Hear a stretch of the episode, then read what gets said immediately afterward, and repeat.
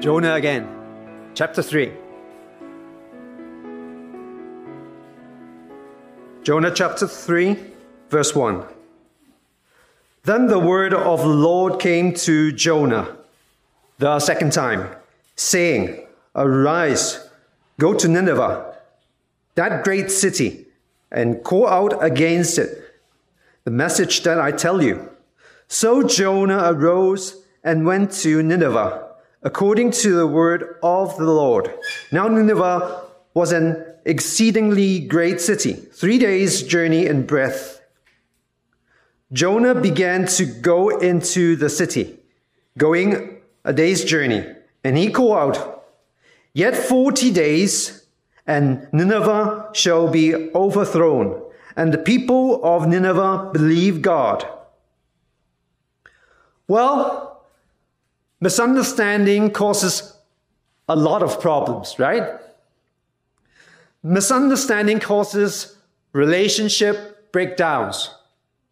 If you don't communicate well, if you have misunderstandings, well, relationship can break down. Misunderstanding the Bible would produce followers with strange behaviors. There was a man by the name of Simon. Simon the Stylite. Uh, when he was 20 years old, he became a monk. After 10 years of being a monk, he thought of an idea of getting closer to God by living on a pillar. So for the rest of his life, Simon the Stylite lived on the pillar for the rest of his life. Misunderstanding the Bible produces strange behaviors. Living on a pillar, living on a platform wouldn't make you closer to God. Okay? Wearing, wearing black shirt would, wouldn't make you holier, right? But some people misunderstand God. Some people misunderstand the Bible. By and large, Jonah's actions are indications of his misunderstanding of God. One of his misunderstandings is God's salvation plan for the Gentiles. When the word of the Lord came to Jonah, he responded by immediately running away from God. That was his immediate response, right? However, uh, God's word came to Jonah the second time, giving him a second chance of making the right decision. God often wants us to make good choices, right? Not just the first time he spoke to us, the second time, the third time, he spoke to us, hoping that we would make right choices in our lives. That's crucial. I'm old enough to make some right choices in life. I'm old enough to make so many bad mix, mistakes in my life. But since I still have days to live, I can make some right choices. God, God's word came to Jonah the second time not only that, he wants Jonah to make some right decision this time. He uh, also wants uh, to connect the Ninevites by means of uh, Jonah's ministry, by extending his mercy to the Ninevites. God loves the world so much that he wants to connect with every single person in this world. By means of Jonah's uh, ministry, God can connect with the Ninevites so that God can extend his mercy to them. Um, it's true that Jonah disobeyed God right from the very beginning. And here's a possible explanation to it. Why is that Jonah disobeyed God? Perhaps it's because of his extreme nationalism. You know, the Jewish people are proud of being the chosen people of God. They are the chosen people of Yahweh. That's right. And because of this special identity, they treasure it very much.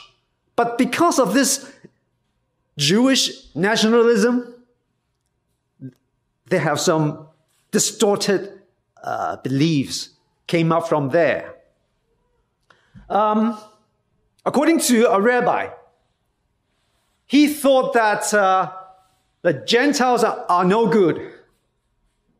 The Gentiles are inferior people, but the Jewish people are better off than the uh, non Jews. In the Second World War, Nazis think they are more superior, more superior people, right? That's why they slaughtered the Jews. Extreme nationalism produces distorted behaviors. And we should be careful of that. Um,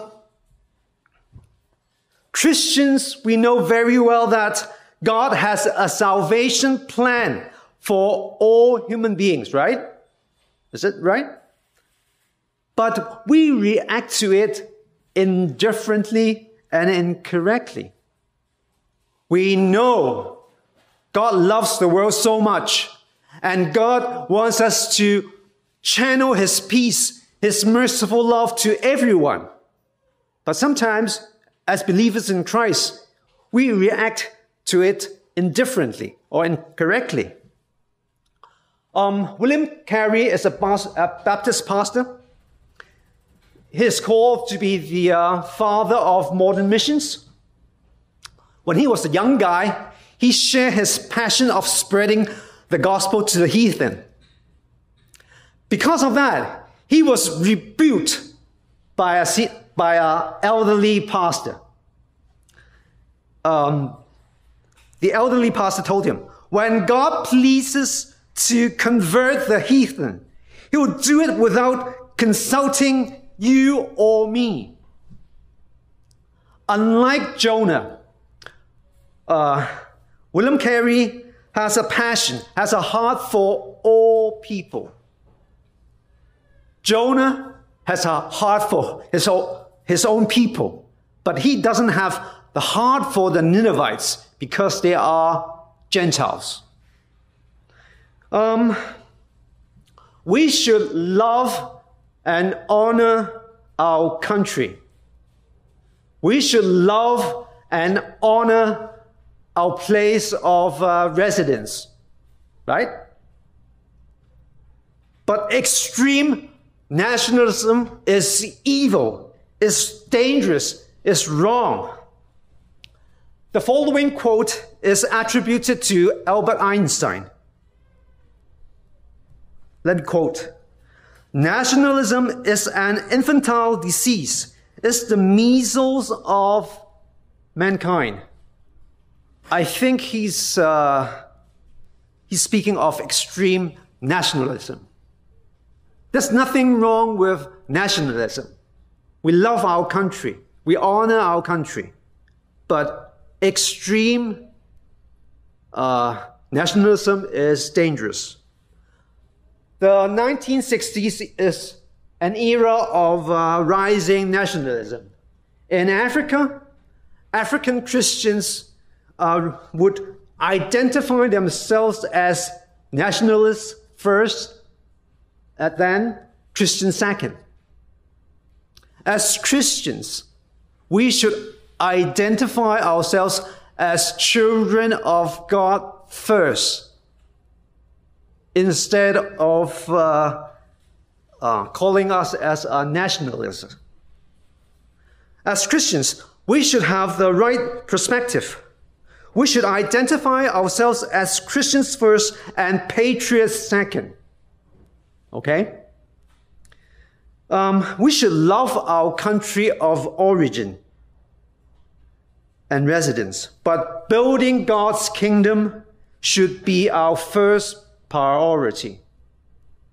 The first and foremost priority in our life is to build God's kingdom. That's crucial. So let me sum it up with the following words. There is no extreme nationalism in the gospel of Jesus Christ, and the gospel message strongly condemns racism.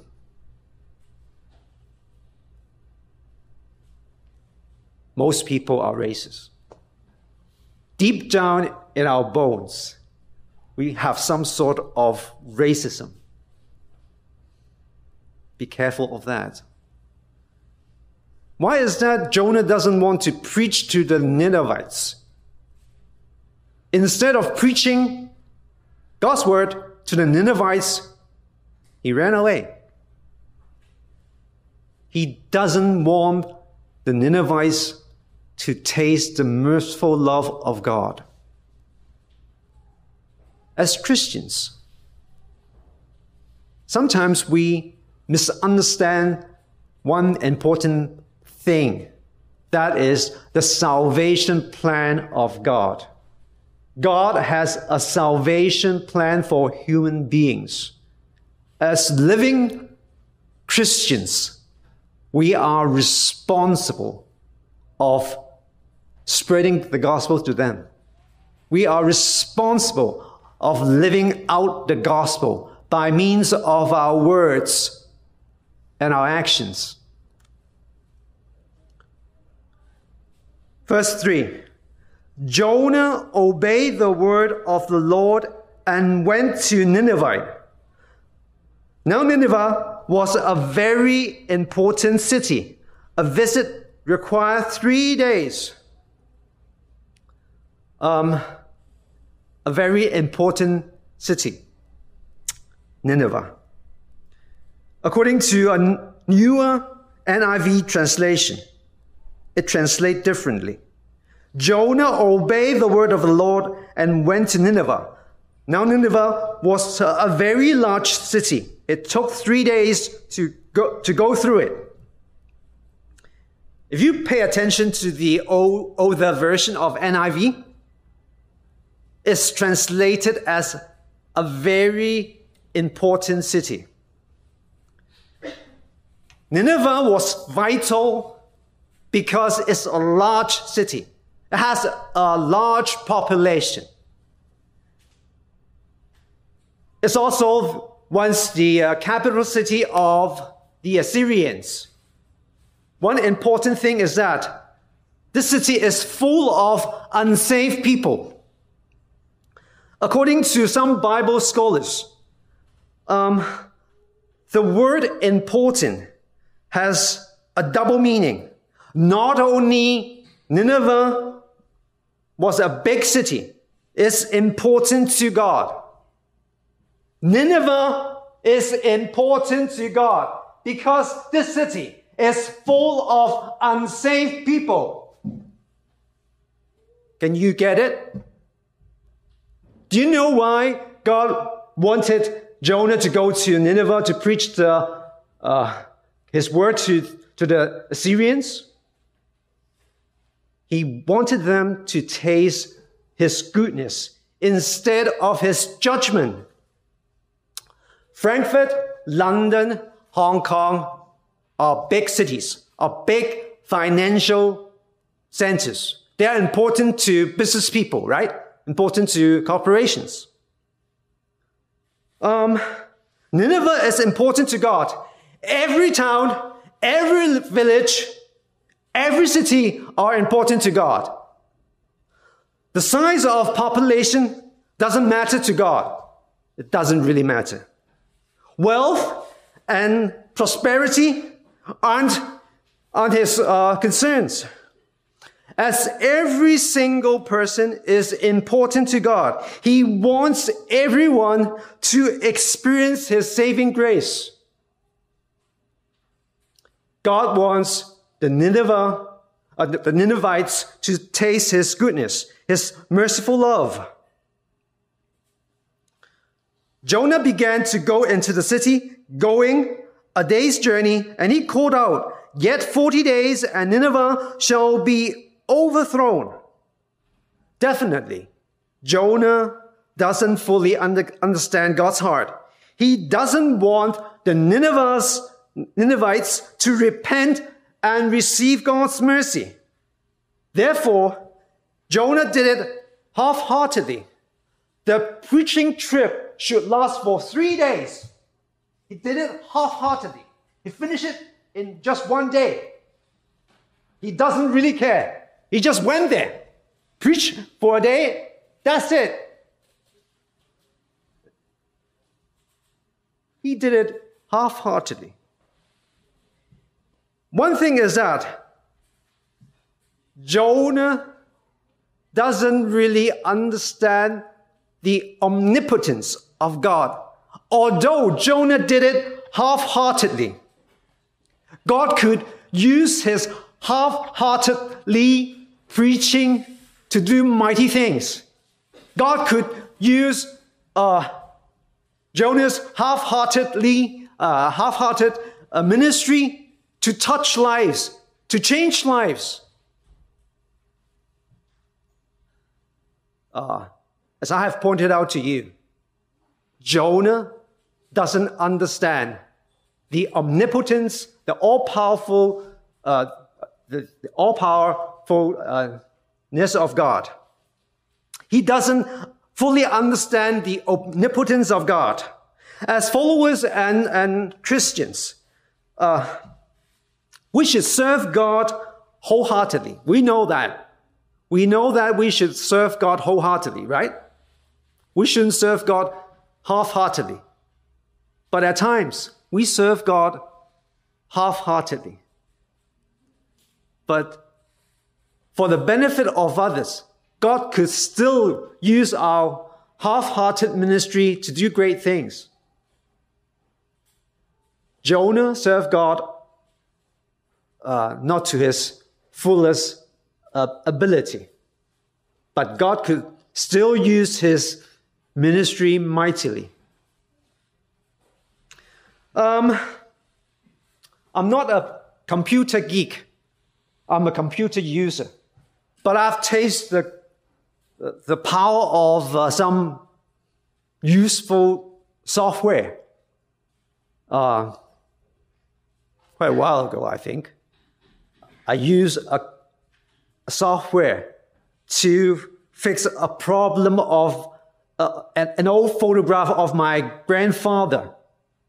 Mind you, back in the days, you don't have uh, digital photography. Photographs are really precious.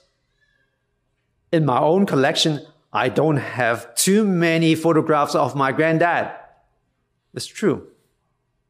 There's a torn one, very old one, I think well, almost 100 years old, I think, very old. I fixed it with a computer software. Like, like God's power, you have to uh, experience it on a first-hand basis, right? The computer software, you have to use it. You have to experience it in order to experience this, uh, this power, right?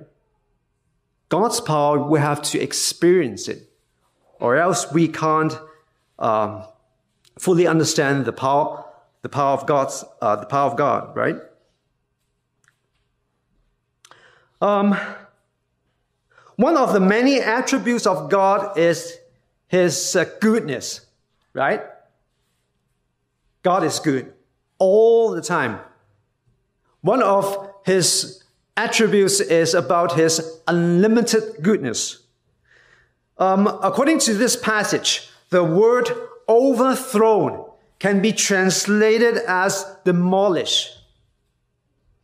The secondary meaning of this word is change.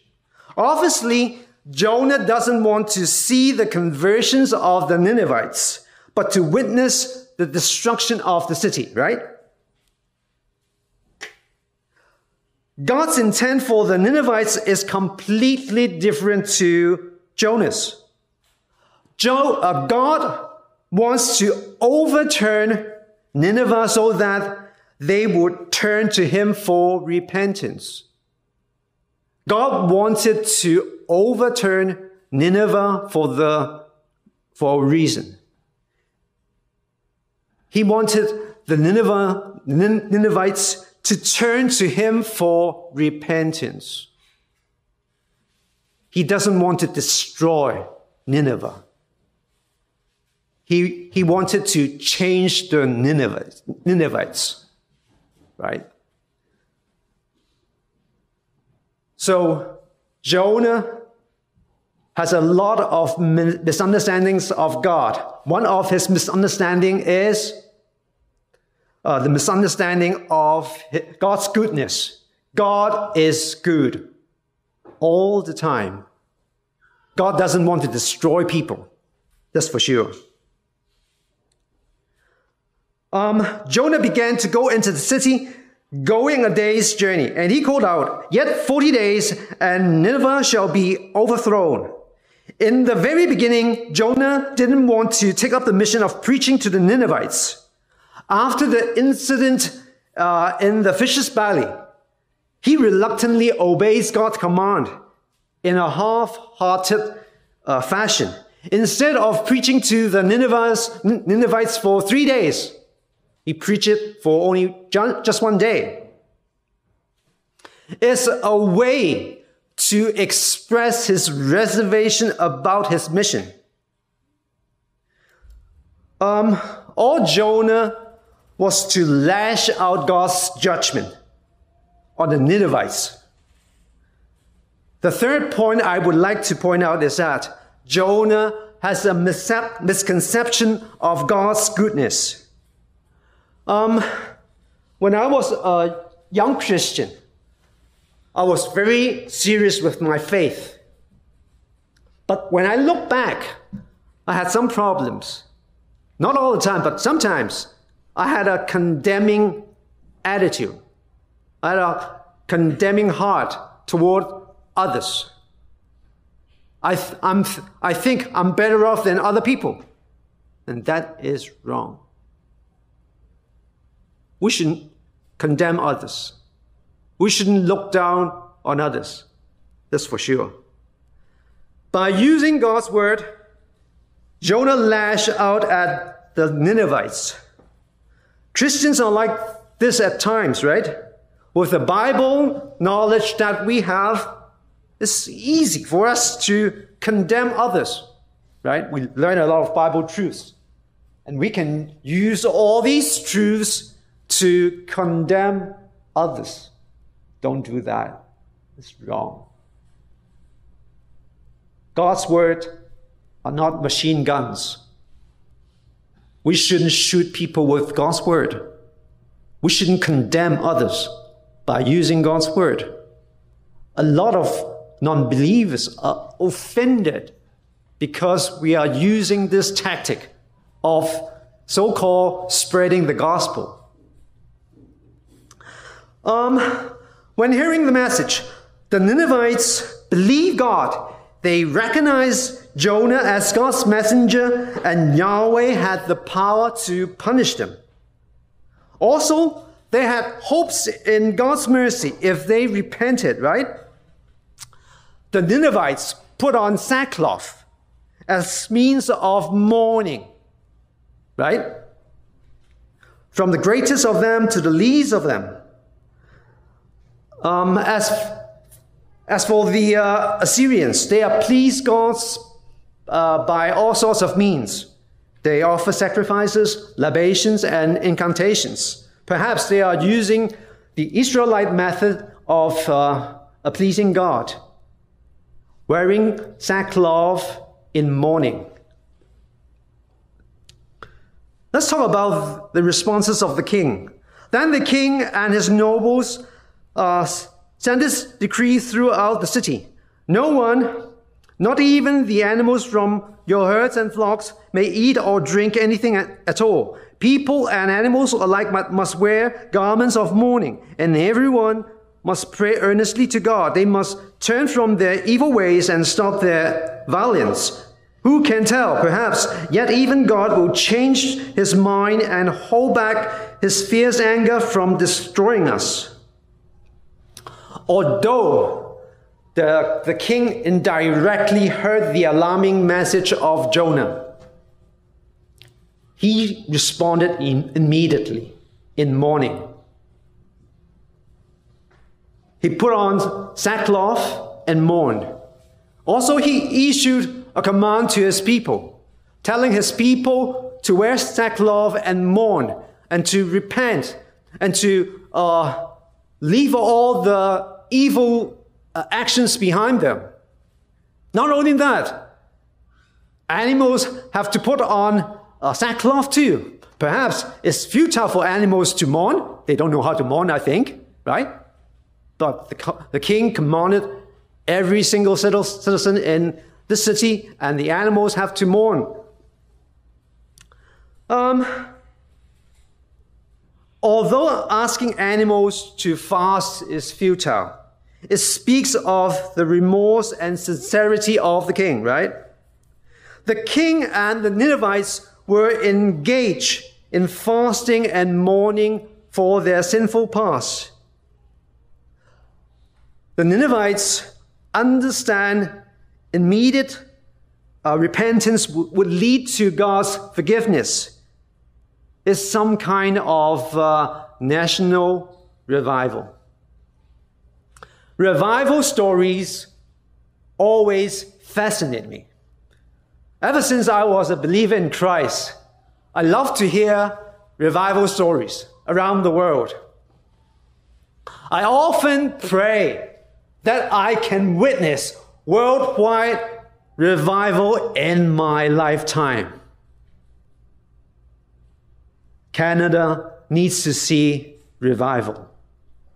In Asia, in Europe, in America, all around the world, need to have revival.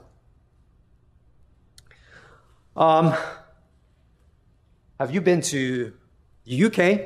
Have you been to Wales? Well, I went there once in my lifetime. Um, Wales is famous for his coal minings.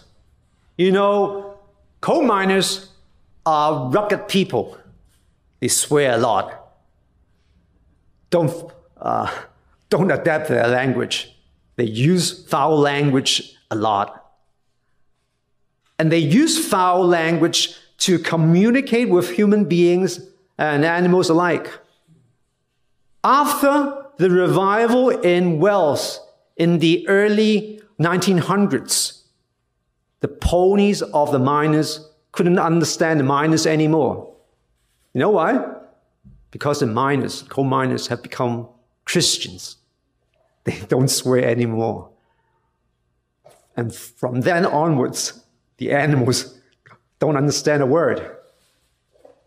Well, like I told you, there's a great revival in Wales in the early 1900s. It's a long, long time ago. And we should see another revival in America, in Canada. It's about time. The impact of the Welsh revival is so great, and it lasted for two years.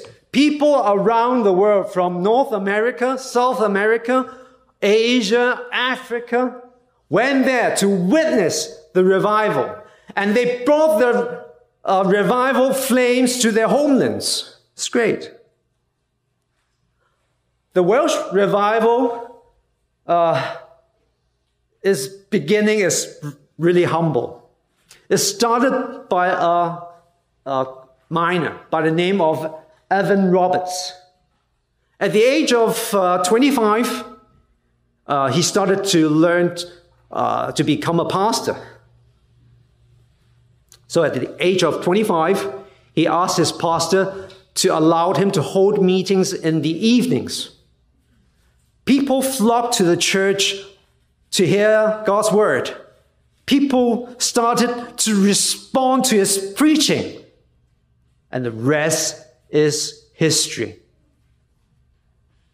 The amazing thing is that the public ministry of Evan Roberts lasted for only a few months. we might serve God for a long, long time, but we don't have much impact. Evan Roberts served God publicly for just a few months, and he brought the revival not only to Wales, but to the whole world. Dear believers in Christ, pray for revival. Yeah, we need freedom. We need liberty. We need to have freedom of speech. We need to have a better government. Yeah, for sure. But have you ever prayed for the politicians? Have you ever prayed for the dictators around the world? The dictators, the, the politicians need to hear the gospel too.